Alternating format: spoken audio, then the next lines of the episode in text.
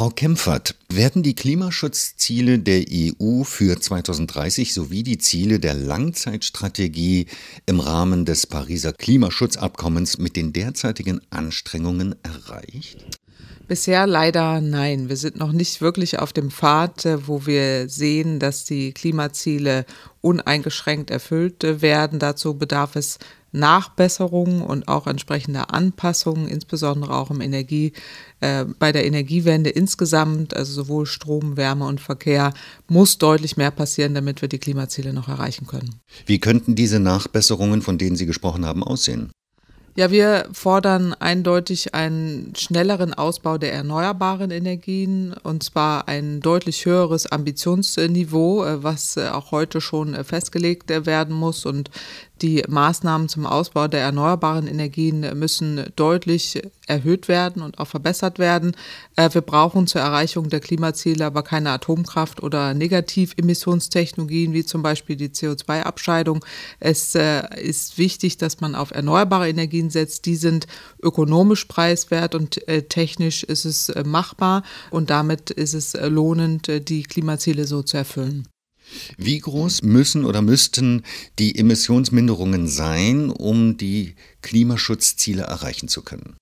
Ja, derzeit diskutiert die EU ja über eine Verschärfung der Klimaziele auf von bisher minus 40 Prozent Emissionsminderung jetzt auf minus 55 Prozent Emissionsminderung bis 2030. Wir fordern minus 60 Prozent Emissionsminderung. Das wäre durchaus umsetzbar, wenn man heute beginnt, den Anteil der erneuerbaren Energien deutlich zu erhöhen und auszubauen und auch zukünftig auf teure Klimaschutztechnologien oder Energieeinsatztechnologien wie Atomkraft und CCS zu vermeiden. Insbesondere Großbritannien und Frankreich setzen immer noch auf Atomkraft, um CO2-Emissionen zu verringern und auch auf CCS, Carbon Capture and Storage, also die Abscheidung von CO2. Was spricht für und was spricht gegen diesen Weg? Es spricht eindeutig mehr dagegen, insbesondere die hohen Kosten. Die Atomenergie ist äh, sehr teuer. Auch äh, die CO2-Abscheidungstechnologien sind sehr, sehr teuer, was daran liegt, dass man erstmal eine veraltete Infrastruktur aufrechterhalten muss. Dann bei der CO2-Abscheidetechnologie muss man CO2-Emissionen abscheiden, einlagern. Also das sprechen eigentlich alle Argumente gegen diese Technologien.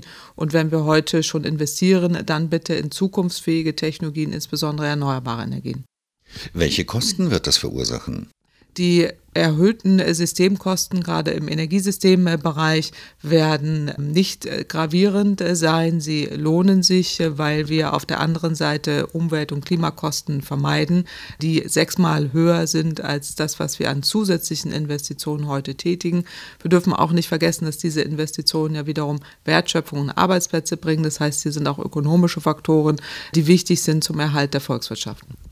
Bewegungen wie in erster Linie Fridays for Future setzen die Klimapolitik unter Druck, indem sie argumentieren, dass wir überhaupt keine Wahl mehr haben, wenn wir das Weltklima retten wollen. Sind erfolgversprechende Klimaschutzmaßnahmen politisch nur dann durchzusetzen, wenn sie sich auch ökonomisch rechnen? Bisher war das so, aber selbst da können wir zeigen, äh, dass sich eben solche Wege auch ökonomisch rechnen, wenn wir die wahren Klima- und Umweltkosten einpreisen, also eine Kostenwahrheit herstellen. Aber es ist auch wichtig, dass wir eine Legitimation herstellen, dass Umwelt- und Klimapolitik äh, sich grundsätzlich darüber legitimiert, dass wir Umwelt und das Klima schützen wollen und die Erde erhalten wollen, ohne dass man es gleich mit einem Preisschild versieht. Wie sollten die Lasten einer solchen Strategie auf die verschiedenen europäischen Länder aufgeteilt werden? Ja, die anstehenden Verteilungsfragen sollten die lokalen Besonderheiten der Nationalstaaten ausreichend mit berücksichtigen. Insbesondere gerade einige osteuropäische Staaten benötigen hier Hilfe und auch Unterstützung, sind vielleicht nicht so schnell. Den sollte man unter die Arme greifen und andere, die mehr können, beispielsweise Skandinavien, sollten vorangehen, damit wir insgesamt die Klimaziele erfüllen.